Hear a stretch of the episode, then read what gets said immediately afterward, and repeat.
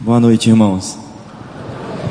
Bom, para quem não sabe, esse mês de novembro é comemorado é, o mês é o mês da música na nossa denominação. E é como vocês já viram, né? Estes são os meus tios. Eu sempre vivi meus tios e meu pai. Muitos dizem que eu pareço muito com ele, né? Então por isso que eu não, não, não disse, porque é a cópia fiel. Ah. Enfim, então é, eu sempre vivi imerso nesse universo de música e sempre compreendi as verdades bíblicas através da música. A música foi um instrumento maravilhoso de Deus na minha vida para que eu o conhecesse e pudesse servi-lo até hoje. E depois de tudo que foi dito aqui, depois que tudo que foi cantado aqui hoje, eu queria que nós refletíssemos brevemente a respeito do louvor e da adoração verdadeiros, genuínos e do papel da música no contexto de culto. Portanto, eu queria que nós entendêssemos, compreendêssemos que o louvor consiste em um ato de enaltecimento a Deus. Louvor é de fato evidenciar as virtudes de Deus, é colocar em destaque os atributos do Senhor. Então, tecer um elogio a Deus, isso de fato é louvor. E o louvor, ele pode ser expresso de diversas, de variadas maneiras. Uma delas é a música, como fizemos aqui hoje. E a adoração, eu costumo dizer que é um estilo de vida. Adoração é um ato de reverência, é curvar-se, é prostrar-se diante de Deus, reconhecendo o seu poder, a sua soberania, a sua grandeza. Isso é adoração. Adoração é um culto constante a Deus. O culto de louvor e adoração a Deus não se restringe a esses momentos em que nos reunimos aqui juntos enquanto igreja como hoje. O culto de louvor e adoração a Deus deve ser contínuo. A nossa vida deve ser uma expressão de louvor e adoração ao nosso Deus contínua, desde o momento em que acordamos até o momento em que adormecemos novamente. Portanto, a nossa vida deve ser marcada pelo louvor e adoração continuamente. E dito isso, nós devemos lembrar que o Senhor, que Deus, prescreveu algumas atividades espirituais, alguns elementos que para serem feitos, para serem executados por nós no culto, alguns elementos de culto. Tais elementos são a oração, a leitura da palavra, a pregação da palavra, o ofertório, a bênção apostólica e as ordenanças, uma ceia do Senhor, o batismo e, é claro, o louvor, a música. Portanto, nós não podemos tentar criar uma nova atividade espiritual ou então acrescentar outra coisa a não ser isso que o Senhor deixou ordenado na Sua palavra para que executássemos durante o seu culto de louvor e adoração. Mas nós devemos entender também que nós vivemos em um mundo pluralizado, em um mundo de diversidades. Então, obviamente, esse pluralismo irá influenciar diretamente na liturgia, no modo como o culto é organizado. Liturgia é isso, o modo como o culto é organizado, como essas atividades espirituais, esses elementos de culto que o Senhor deixou para nós, para que realizássemos no seu culto, estarão encaixados. Como iremos organizar? Então, pelo fato de termos um mundo pluralizado, essa liturgia, esse modo de organizar o culto deve ser distinto. Pense comigo, um culto prestado ao Senhor na Zâmbia ou no Zimbábue é bem diferente de um culto prestado ao Senhor no Japão, na Dinamarca ou aqui em São Luís. E é saudável que as igrejas, cada igreja deve ter sua própria liturgia, dependendo da história da igreja, dependendo da sua origem, dependendo do local onde ela está inserida. Isso é saudável, sim, haver essa diversidade, desde que estes elementos espirituais, a oração, a pregação da palavra, todos esses que eu citei estejam presentes e que a única regra de fé e prática do culto prestado ao Senhor seja a Bíblia, a Sua palavra.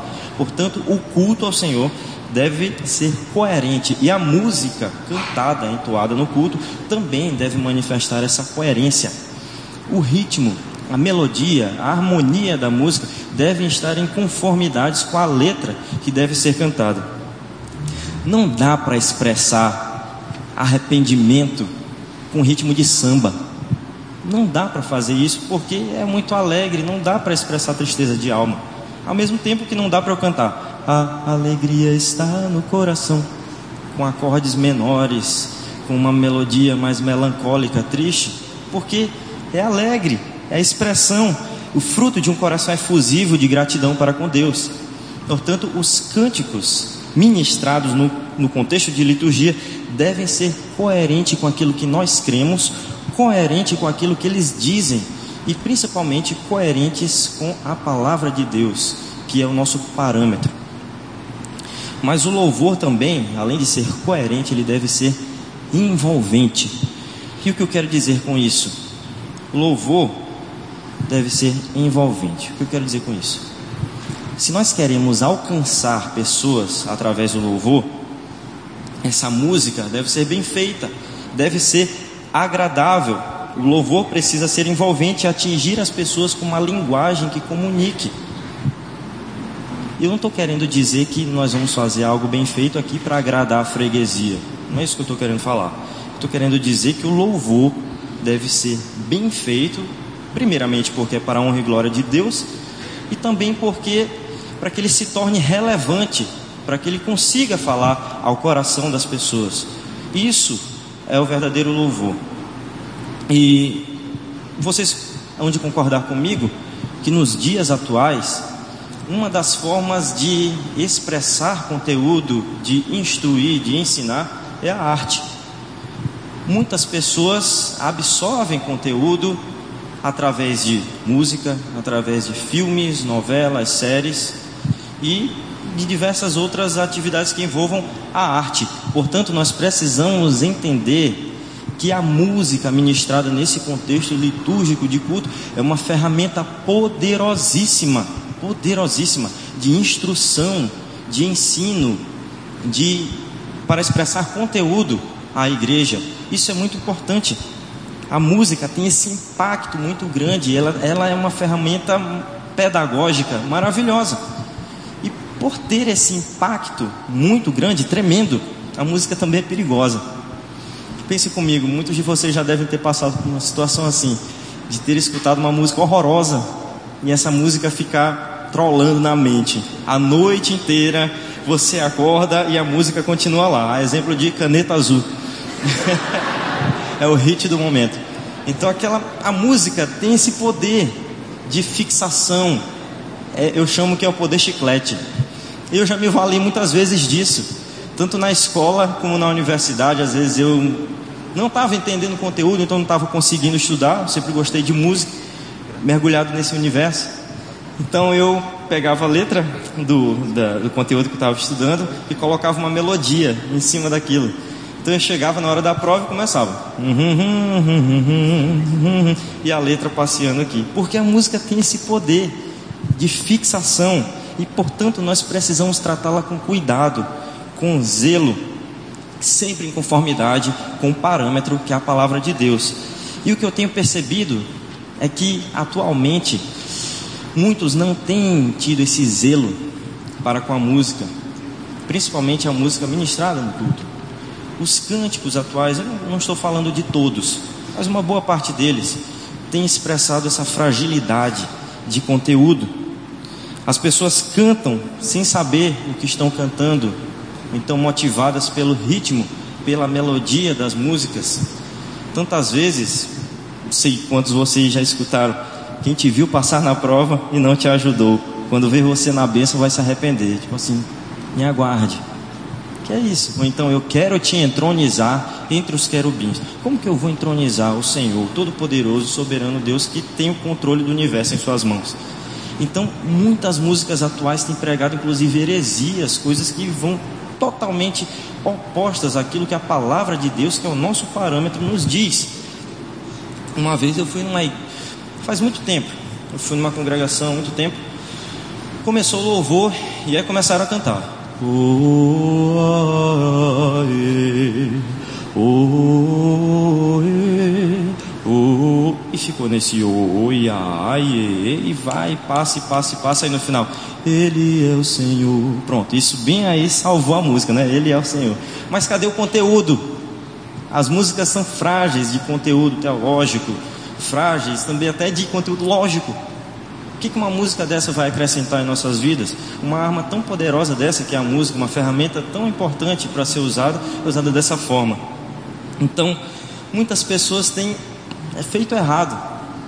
E, inclusive, muitos acham que é, sentir uma emoção profunda, chorar, quando ouvir o é o parâmetro é, para saber se o cântico realmente é espiritual. Ah, eu fui na igreja, não chorei durante o cântico. Não é assim. É claro que eu, não, eu acho, eu acho importante nós manifestarmos a nossa emoção, essa sintonia emocional durante o culto, mas não é esse o parâmetro, desde que isso seja feito com compreensão e com razão do que estamos fazendo.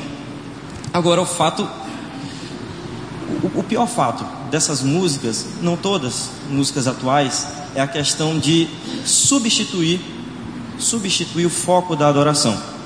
O foco da nossa adoração é o nosso Deus, soberano Senhor.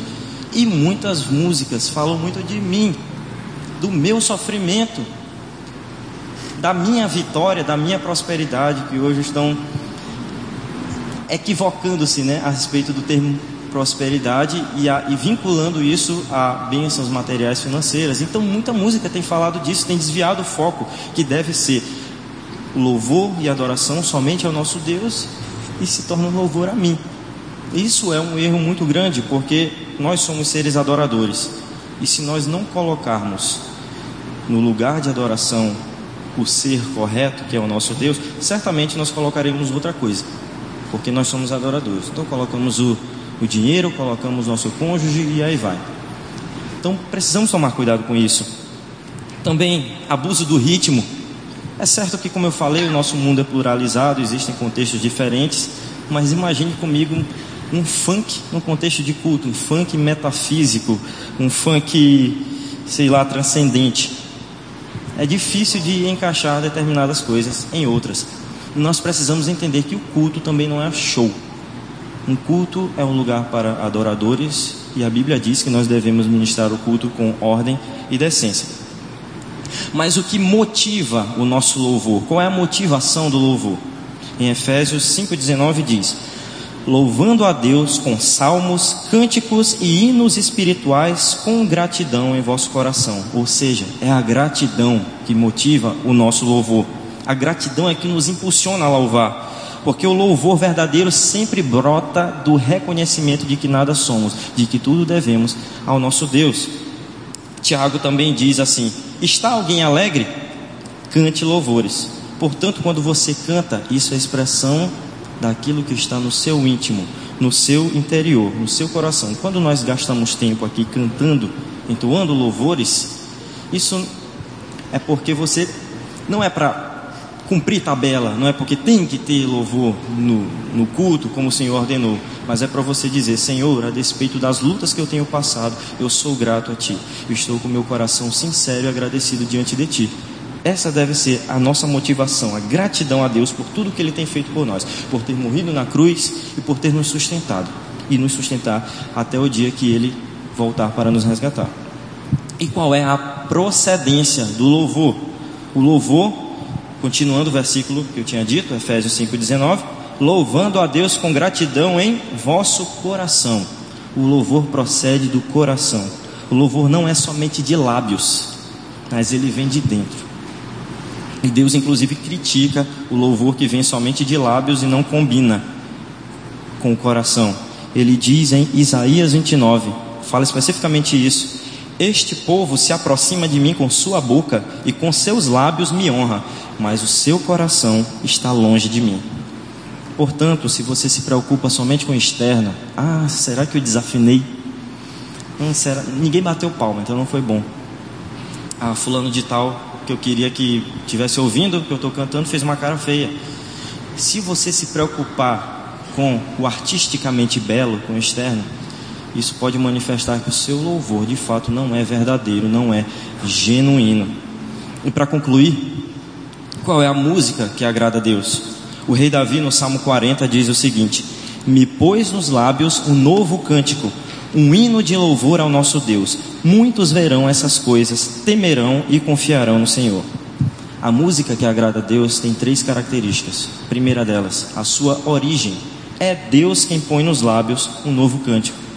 Segundo, o propósito dessa música não é agradar, não é entreter, não é atender o gosto da freguesia. Não. O propósito da música é a glorificação, o louvor, a honra, adoração ao nosso Deus. A música vem de Deus e volta para Deus. E o terceiro aspecto, o resultado desta música, ela produz mudança, ela produz impacto, ela leva as pessoas a uma relação pessoal com Deus vivo.